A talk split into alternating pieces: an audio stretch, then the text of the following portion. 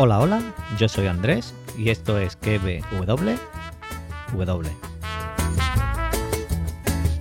A ella no le gusta trabajar, lo que le gusta es bailar, moviendo las caderas siempre va con su caguama. Podcast donde te recomiendo series y películas y también te analizo y teorizo la serie del momento.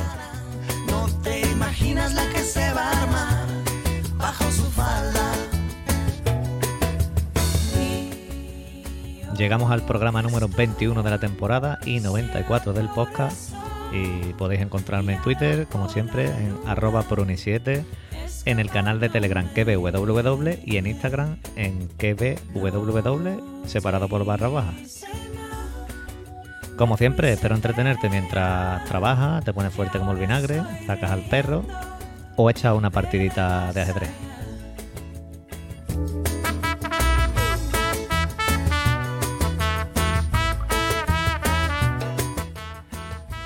La miniserie que os traigo hoy seguramente ya muchos la hayáis visto y otros pues estáis esperando que yo os cuente un poquito de qué va para verla. Pero antes de empezar a hablar de Gambito de Dama, como habéis podido ver en el título, o de Queen Gambit, que es su nombre original, eh, quiero contaros que Spotify ha mandado el resumen de lo que ha sido el 2020 a los, a los podcasters, a los que hacemos podcast. Y la verdad que está muy chulo lo que nos ha mandado y quiero daros las gracias a todos daros las gracias a todos los que oí el podcast porque la verdad que así dan ganas de, de seguir grabando. Y como ya os dije en el programa pasado, en el podcast, en el programa número 100, quiero hacer algo especial, algo diferente y quiero que, que me mandes un audio y diciéndome lo que quieras sobre el podcast o alguna recomendación sobre mí o lo que queráis. Y me lo podéis mandar por donde mejor podáis mandármelo, por Twitter o por Telegram o por, yo sé, por donde podáis. Calculo que haciendo dos programas diarios, hay dos programas semanales, el 100 más o menos caerá en- por la semana de Navidad, Año Nuevo, más o menos. Así que tenéis tiempo para mandármelo. Y ahora sí, voy a quitar la música.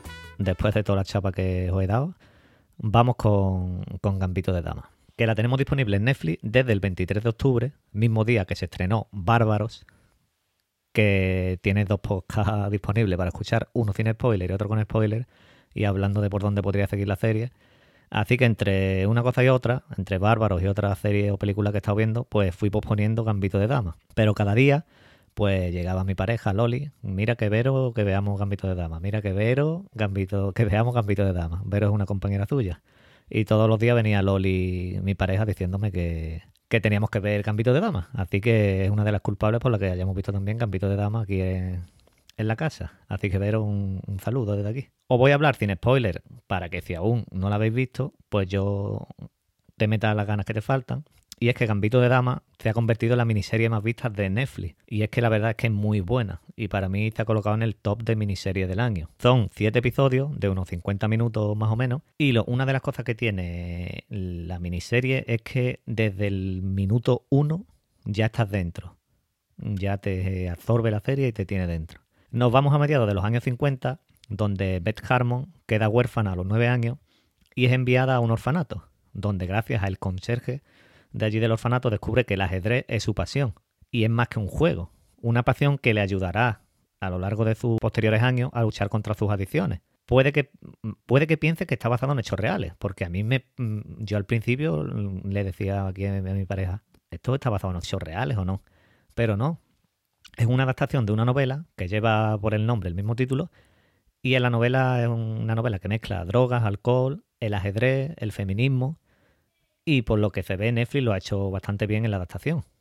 Beth Harmon, eh, la de la novela, está basada en el mismo autor, que no recuerdo el nombre, y en Bobby Fischer, que fue un campeón mundial de ajedrez en los años 70 y que se enfrentó a los rusos también en los años 70. La actriz que interpreta a, a Beth es Anna Taylor-Joy.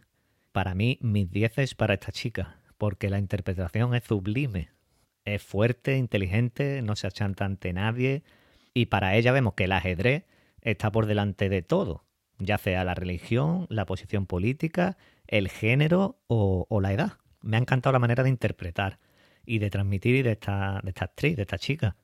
Y el desarrollo del personaje es fantástico. Vemos sus miedos, vemos su talento, talento que para esa época en una chica que estuviera en el ajedrez no era lo habitual. Gambito de Dama nos habla de, la mujer, de la mujer inteligente, de la mujer empoderada y de cómo se desenvuelve una mujer en un juego que estaba dominado por hombres. Y te guste o no te guste el ajedrez, da igual, la serie te va a absorber igualmente. Vas a seguir los movimientos sin tener ni idea de ajedrez. Y si sabes, pues mejor aún. Vas a ver los movimientos esos que hacen el techo. Eh, vas a seguir cada partida en el tablero. El ritmo de la serie es fantástico. Mm, no recuerdo haber mirado cuánto tiempo quedaba en ningún episodio. De esto que mira de cuánto queda, pues no creo que mirar en ninguno. La ambientación de la época es buenísima. Las casas, los coches, el vestuario. Lo mejor es el vestuario. Y es que a Beth Harmon le queda todo como un guante. Cada partida que vemos en la miniserie transmite mucho. Y es que los segundos estos que están en silencio, mientras piensan los movimientos, ella, tanto ella como los rivales, son geniales y cómo Beth Harmon, con su cara, con las miradas y con las manos, transmiten tanto, con tan poco. Ella sola se come la pantalla, ella solita. Pero lo, también no quiero olvidarme de los secundarios, porque son fantásticos todos las actuaciones. Desde su madre, que está fantásticamente interpretada, como digo, pasando por todos los rivales y amigos que va encontrando en la serie. Y, y también, cómo no, por la Beth Harmon de niña, cuando está en el orfanato porque para mí es brutal lo de esta peque, cómo interpreta esa época de Beth en el orfanato. Espero que después de escucharme, si no has visto la serie, pues la añadas a tu lista y le hagas un hueco para verla. Porque para mí, una miniserie o serie que hay que ver sí o sí. Digo lo de serie porque no se sabe si habrá o no continuación, porque no se sabe nada. Yo espero que no, pero nunca se sabe con Netflix, porque vamos, la miniserie está, está, basada en la novela. Según he visto, cierra lo que es el libro, que no hay más. Así que si hicieran algo, ya tiene que ser totalmente inventado. Y ya sabemos cómo podría salir, cómo podría salir esto. Y nada más. Gracias por llegar de nuevo hasta aquí. Espero que te haya gustado. Y si no, pues el siguiente seguro que te gusta. Así que os cito para el próximo programa. Adiós.